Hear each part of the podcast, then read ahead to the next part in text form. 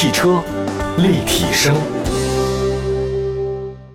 各位大家好，欢迎大家收听本期的汽车立体声，我是董斌。今天在节目当中呢，跟大家说一个汽车风格啊，这就是牛仔的汽车风格。那尽管我们现在因为各种疫情的状态啊，没有办法百分之百的享受到生活的自由，没法出国或者没法出去旅行，减少人员流动，但是自由的心呢，大家是追求的。那今天说的就是牛仔之风。我曾经问过一个搞时尚的朋友，就说这个牛仔风是什么风格？因为我之前对穿衣打扮完全不在意，我也不太了解到底是什么状态。但是我确确实实经常穿牛仔裤啊。我们那个搞时尚的朋友他这么说：他说牛仔啊，这个最大的风格就是一年四季什么时候穿都不会过时，你这一条裤子能穿很久没问题。他说可以搭配任何的生活状态，比如说你走时尚的那个风也可以穿牛仔，某些正式的场合，比如说现在一些大佬们。也都爱穿牛仔裤，所以他说这个牛仔啊，就是自由。后来我就说哈，这个牛仔风还是挺方便的。他告诉我，不仅仅是方便，其实牛仔啊，整个在产业规模也很大。他们有个数据说，任意消费行为里面，跟牛仔产业相关的占了大概百分之二十五。比如说服装类有，鞋类有，运动器材有，电视、杂志、电影、广告、手机，还有包括酒精、模特，还有化妆品等等生活息息相关，都有这个牛仔产业。那后来我也总结了一下，其实不仅仅是这些，我们汽车品牌当中啊也有牛仔之风。跟大家说说今天有牛仔风的那些美系车。第一个车型就是吉普。吉普这个品牌国人太熟了啊，它的诞生之日呢就跟越野相挂钩。它旗下的全部为越野车 SUV，当然中间生产过皮卡，风格呢有点像咱们的长城。这个吉普这个词儿是怎么出现的？现在很难很难考证，因为版本实在太多，我也搞不清楚到哪个版本是真是假。但它历史没有改变，就是一九一四年，吉普呢就被用于命名一些测试车型，就叫吉普。后来呢，还用这个 J E E P 啊这个单词呢，称呼了某些版本的牵引车。直到一九四二年，五角大楼的一些人啊，就是美国国防部嘛，才把这些零点五吨或一点五吨的轻型军用四驱车型统称为吉普。那么二战，大家这个是吉普车比较火爆的时候啊，这个二战全面爆发。这美国人那边需要一台简单、坚固、高机动性的轻式的这种轮式汽车。这美国军方呢，当时向全美国的大概上百家厂商呢发了招标函，啊，说你们谁生产这个东西，我们就采购你。但是只有两家汽车公司呢做了回应，一家公司呢叫做 Bantam，叫 B A N T M，另外一个就是威利斯 Overland。Overland 大家知道越野嘛，威利斯就威利斯越野公司啊，他们做了响应。美国军方，当时是非常的这个急迫，必须四十九天，你就得把这个原型车得交付了。四十九天对于生产一个汽车来讲的话，这是太可怕的事儿。四十九天我连图纸都没画出来呢，怎么采购啊？我怎么做呢？当然你也知道，在战场上啊，这个争分夺秒，有时候早一天一个小时，这个结局就不一样。所以美国说呢，四十九天你得拿出来。那威利斯欧 n 勒呢，当时呢就提出了延期，被这个军方拒绝了。还有谁啊？就是在班塔姆破产、先期开发人员没有收入情况之下，班塔姆公司将原型车的蓝图呢，在一九四零年的七月份交给了美国的军方。但是那个原型车你是符合我的要求啊，适合军用，但是你这公司太小了，你满足不了我的需求。你有设计图纸，OK，这个我是同意了，但是你生产不了。经过美国军方的小幅改动，包括福特、威利斯 Overland 这样的多家的汽车公司呢，同时投入生产。就是后面两家啊，成为主力的生产商，就是福特跟威利斯，把这种军用的吉普车生产出来了。最后呢，产量是六十四万辆，并且成为美国、包括盟国、这个苏联还有英国的主要的军用越野车。他们出现在二战的各个角落，明白了吗，朋友们？所以这就是班塔姆公司出的图纸，福特呢跟威利斯 Overland 这两家公司的生产，啊，结果后来福特、威利斯呢一直都生产这个车型。最早开始研发吉普的这个班塔姆公司啊，他们家公司呢只生产了三千辆。后来这家公司干什么呢？这家公司呢在战争的中后期呢转入到了重型军用拖车的生产。所以除开美国自己制的这个威利斯车型之外，很多这个威利斯车就留在了战争爆发的地方，比如说像欧洲大地，大量的威利斯的这个越野车都出现在那个地方。很多国家根据威利斯的原型车仿制车型特别多。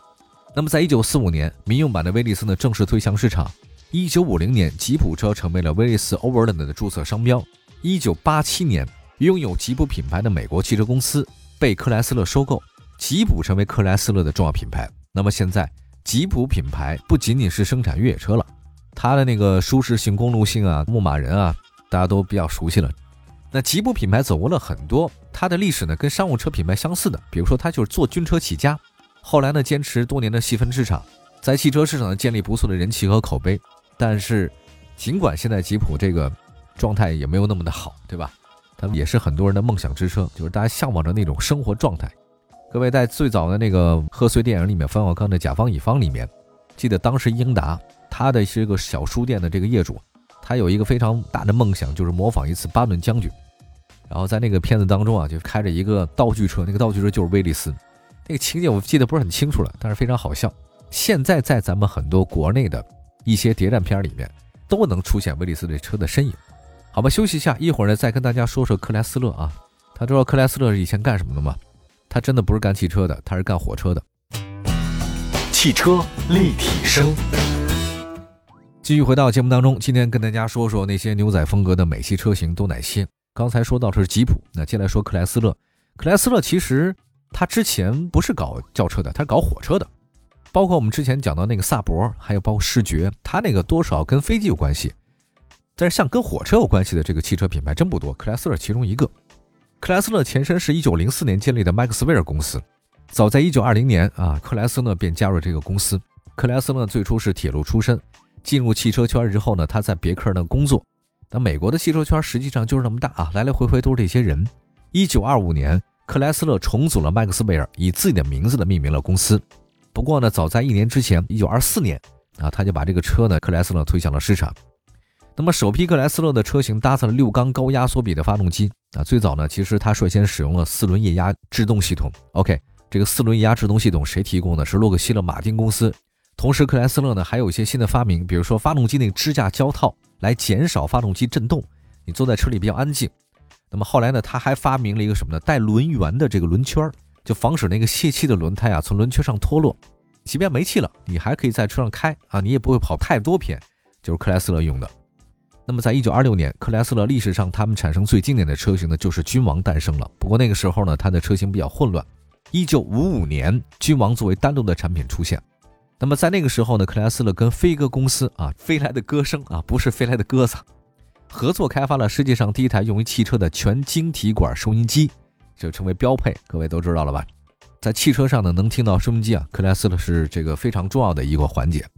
君王这款车呢，之所以成为经典，是因为搭载了非常强的 V8 发动机和自动变速箱。那除了这个收音机以外呢，它还是首台使用空调的量产汽车。还有 ABS 啊，也是这个君王克莱斯勒公司率先搭载的。一九七一年，这个克莱斯勒君王汽车还率先使用了包括四轮传感器在内的电控 ABS 啊。在那个时代的话呢，整个克莱斯勒代表了全世界最高的一个汽车制造水平。一九八零年以后呢，克莱斯勒就没停止过并购啊，比如说他在跟美国汽车公司 AMC 合作，收购了吉普品牌。刚才说到了 GEEP 汽车公司啊，就是后来归克莱斯勒了。那么，一九九零年，克莱斯呢又跟戴姆勒合作，建立了新的集团。但是没想到呢，在两千年之后，克莱斯呢就跟其他汽车公司一样，它经营也不是很好。就那段时间啊，这个金融危机啊，美国整个的这个汽车产业都全面崩溃。它被谁收呢？被菲亚特给收购了。这就是现在大家知道的菲亚特克莱斯勒有限公司。但是听说这家公司呢，现在不是跟 PSA 合作吗？也就是说，克莱斯勒跟菲亚特合作。那克莱斯勒菲亚特公司呢，又跟谁？标致雪龙汽车公司合作。他们又变成了一个特别大的一个集团公司，就是现在这个情况，好吧？还有一个美国的汽车品牌，这个道奇品牌就是刚才说到了克莱斯勒旗下的一个子品牌，不过它的历史要早于克莱斯勒。其实吉普品牌还有道奇品牌都早于克莱斯勒，但都都被他收了。在一九一五年，零部件供应商道奇兄弟公司啊建立了道奇公司，开始生产整车。一九二零年，道奇兄弟去世之后，这个公司呢几经转手。而在克莱斯勒推出了这个新车几年以后，一九二八年，克莱斯勒收购了道奇，所以说现在道奇这个品牌是克莱斯勒主要品牌之一。一九八零年之前，道奇呢生产着卡车、大客车，因为石油危机影响，一九八零年，道奇呢将重点转向了乘用车，就生产大皮卡、公羊、大公羊头，哈，很带劲那种的。咱们国内的很多朋友呢对吉普是知道的，但对道奇呢不是很了解啊。这个可能美国人更认的就是道奇。刚才说的这一系列其实都是克莱斯勒公司的事儿，但唯独现在说的这个呢，就是通用的了。通用旗下的话呢，也有一个号称标榜着自由又豪华的一个品牌，这个实际上就凯迪拉克。当然，现在大家都觉得凯迪拉克是豪华品牌，那没有觉得它是一种平民品牌。但实际上，大家可以看一下，现在就是在电视凯迪拉克的广告，它的包括风格、采用的音乐和它的叙事结构，主打的是年轻、自由、不拘一格的一个状态。这个风格呢，其实就是延续下来的牛仔风格，豪华只是它后来的一个属性啊。卡拉克的第一辆车跟福特 A 呢是有很多相似的地方。在一九零三年纽约车展上，卡迪拉克亮出自己的新车。并且获得超过两千家公司订单。一九零六年，卡拉克有了自己的完整生产线。那么，卡拉克呢是第一个实现量产汽车电启动以及照明的厂商。后来呢，一九零九年，它被通用收购，成为旗下的品牌。最早呢，它确确实实有些豪华汽车的成分啊，比如说它推出 V 八车型，可以达到六十五英里啊，在那个时候最高车速六十五英里，这个应该是相当不错一个成绩了。二战之后的话呢，卡拉克呢从这个军用品牌呢转向了这个民用汽车。期间呢有很多的新的技术，安全气囊啊、自动空调啊，还有美式设计等等。一九六六年，凯迪拉克年销量超过二十万。其实跟刚才说到了什么道奇、公羊啊，还有包括吉普啊，还有威利斯等等，这个都没有办法进入到美国特别高端的主流市场。但凯拉克有，凯拉克呢跟林肯一样，它是美国总统的座驾之一。二战之后呢，跟林肯交替成为总统的座驾。但是呢，因为林肯呢一直缺乏有力的车型，所以卡拉克的特制防弹车是目前美国总统的专门座驾之一啊，在大片中经常出现。其实两千年的时候呢，卡拉克和林肯很多都遇到了危机。那么卡拉克在二零一零年跟其他美系品牌一样呢，有了各种各样的新的设计，就是现在说到的，它主打是年轻人群，主打的是自由风格，还有包括省油、舒适性，它开始都有了。我们今天说到，其实就是美国牛仔风的汽车品牌。我们在想啊，其实作为一个生活在车轮上的国度啊，美国的汽车文化有非常多的故事。就是最近我们的这个小编他特别喜欢关注美国车啊，因为我们时间关系呢，只能介绍非常小的一部分。我们期待着下次呢，再跟大家聊聊其他的这个拥有自由风格、牛仔风格的汽车品牌，在全世界的这个汽车制造领域当中啊，还是很独特的。然后我们下次再接着聊，拜拜。